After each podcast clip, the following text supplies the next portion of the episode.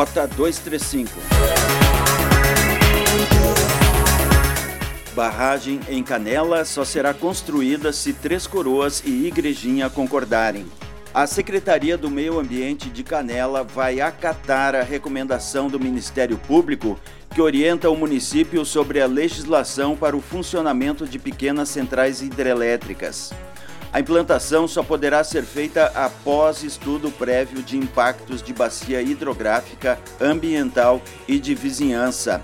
O documento também salienta a necessidade de realização de audiência pública e da concordância expressa dos municípios de Três Coroas e Igrejinha, pois eles seriam diretamente atingidos pela implantação de atividade de geração de energia.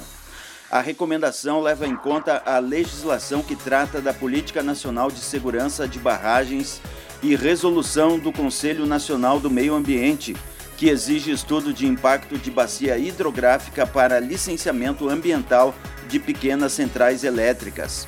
Em fevereiro passado, a Prefeitura de Três Coroas manifestou ao Ministério Público repúdio à intenção de um empresário de construir uma pequena hidrelétrica em Canela devido aos impactos ambientais e sociais à cidade, que tem diversas atrações turísticas e esportivas no Rio Paranhana.